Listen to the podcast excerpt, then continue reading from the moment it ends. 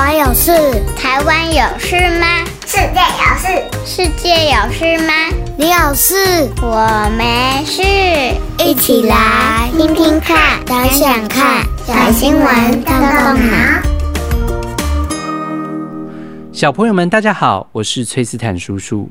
通常你是如何展现你对于一件事情的热情呢？你会花多少的时间、精力，或者是金钱投注在你所喜好，甚至是你所热爱的这件事情当中？今天我们来看一个很有趣、超酷的比赛，而且在这个比赛的当中呢，台湾小将居然获得了全世界的冠军！哇，让我们送上掌声之外，也一起来收听本周的小新闻，动动脑，看看发生了什么事。皮卡皮卡，谁是二零二三年宝可梦大师呢？十一岁台湾选手严少彤在日本横滨举行的二零二三年宝可梦世界锦标赛当中，击败了来自于各国的好手，夺下了宝可梦卡牌儿童组的冠军。而这也是台湾首位获得宝可梦卡牌类世界冠军的玩家。继二零一九年，当时候有一位十岁的男孩无比夺下了电玩游戏儿童组的冠军之后，哇，终于再次有台湾的选手在宝可梦世界锦标赛当中夺冠了。说到了，才刚在八月中旬，十一号到十三号，在日本横滨举行的二零二三年宝可梦世界锦标赛，这次比赛呢，首度回到它的发源国日本举行。哇！所以在崔斯坦叔叔看到介绍关于这一次宝可梦大赛的影片当中，看到横滨这个城市呢，真的是哇，在几乎每个角落都可以看得到宝可梦的踪影。除此之外呢，当然这一次的大赛也集结了来自于世界各地的优秀玩家们一较高下。这一次的比赛总共分为四个项目，包含了电玩游戏、卡片游戏。宝可梦 Go 以及宝可梦大集结，其实崔斯坦叔叔只有玩过宝可梦 Go，其他的东西我真的不太熟悉。好，没关系，在这里崔斯坦叔叔尽我所能的跟大家来介绍。啊，每个项目呢，它还会依据参赛者的年龄来分组，所以会包括有儿童组、青少年组，还有成人组。那不仅呢，考验选手们对战当中的策略，同时其实也需要选手有快速灵敏的反应、临场的判断，再加上一点点的运气哦。这次的冠军得主严少彤。当在最终战当中，他以二比零击败了巴西选手，那么确定夺冠之后呢？哇，他在台上领奖的时候止不住激动的泪水，而他的亲友团呢也在旁边呐喊欢呼，给予他最大的支持，真的是非常的感动。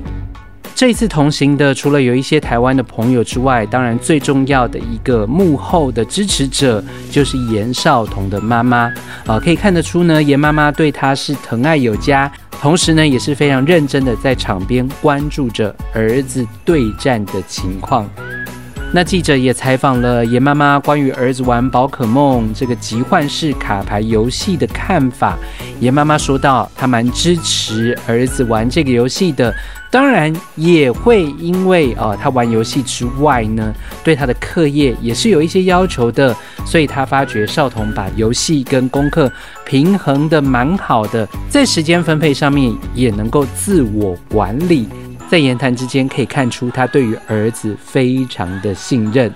而在比赛的现场，也访问到另外一位是严少彤的师傅，叫做黄辉元。他自己本身呢，也是啊、大师组成年组的参赛选手，可惜呢，这一次止步于十六强。当他提到跟严少彤平时的互动的时候，黄辉元表示，这几个月呢，除了他们上班上课之外的时间，哦，都真的是很认真的投入在练习的当中。所以虽然很累，但是呢，很开心，他们最后达到了期许的目标。而回到今天的新闻主角严少彤，他是从二零二二年三月开始正式的。踏入这个卡牌游戏。一开始他其实只是单纯的买卡包，然后打开好玩，哇，看看里面有什么惊喜的卡牌。但是后来呢，看到有人很认真的在玩宝可梦卡牌，才试着想说来玩玩看，没想到一头栽进了卡牌的世界。讲到这个宝可梦卡牌，其实它就是一种桌游，所以你可以在家里跟家人玩，也可以去桌游店跟别人对打。那么从一九九六年十月开始，首次在日本推出卡牌，而在二零一六年，宝可梦集幻式卡牌已经成为战斗卡牌游戏当中最畅销的系列。到二零一七年，它已经达到了欧洲战斗卡牌游戏市场的百分之八十二市占率。二零二一。今年呢，更成为日本市占率最高的卡牌游戏。截至今年的一月，这个游戏卡牌已经在全球售出超过了六百三十二亿张的卡牌。听完，你是不是跟崔斯坦叔叔一样，哇，下巴快要掉下来了？没想到一副小小的卡牌竟然如此流行，而且它可以创造这么大的一个商业的模式。好，所以因为有人比赛，有人观看，然后有人举办，所以你就知道哇，他的奖金也是非常惊人的。这次二零二三年的宝可梦世界锦标赛冠军的奖金有两万五千美元，折合新台币呢，大约就是八十万左右。除了奖金之外，冠军还会获得皮卡丘的金奖杯，还有专属卡牌，以及下次大赛的出赛权。还有更多其他的周边商品，那当然这些奖金或是奖品相当的诱人。可是更重要的是，我们看见一个个对于宝可梦卡牌热爱的心。听完了今天的新闻，让我们再一次恭喜这位宝可梦训练师严少彤，从台下走到台上，每一个关卡都需要极大的专注力和应变能力。接下来，崔斯坦叔叔有三个动动脑小问题，邀请小朋友们一起来动动脑，想想看。第一个问题，小朋友，你有对什么事情非常的热爱吗？你可以跟我分享一下你热爱的程度吗？第二个问题，就算是在热爱的活动、喜好的事情，有的时候也会碰到挫折，对吗？你曾经有在面对自己喜欢的事情，仍旧碰到挫折的情况吗？而你又是如何突破这个困境，或者是让自己可以在这个挫折当中再一次向前进呢？最后一个问题，在今天的节目当中，我们介绍了一个桌游卡牌。小朋友，你还有玩过其他的卡牌类型的桌游吗？可以跟我分享哦。节目的最后，崔斯坦叔叔要来分享，随着宝可梦卡牌的热潮不减反增的关系，哇，我发觉现在有一些热门的卡牌还真是不便宜呢。当崔斯坦叔叔在查新闻的时候，发觉，哇，居然有一张甚至和一栋房子一样贵的卡牌耶！你能想象吗？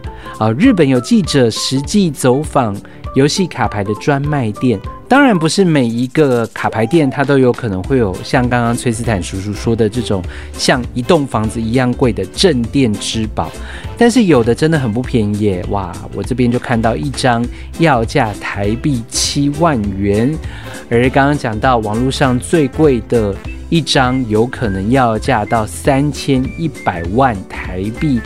每一张卡片呢，会依照稀有度或者是热门的程度而有不同的价格。所以小朋友，你知道吗？现在在日本还有许多的卡牌店成为抢匪的目标哇！所以如果你的手上有真的很珍贵的卡牌，你要好好的把它给收藏好哦，说不定未来它会有机会可以大大的增值哦。那么我们今天的小新闻动动脑就到这里了，下周我们再一起来看看世界正在发生什么事。别忘记，请爸爸妈妈按一个五星赞，鼓励我们的小小动脑团队，也和我们进到小新闻动动脑的超级基地，在脸书社团上面与我们一起分享哦。我们下周再见，拜拜。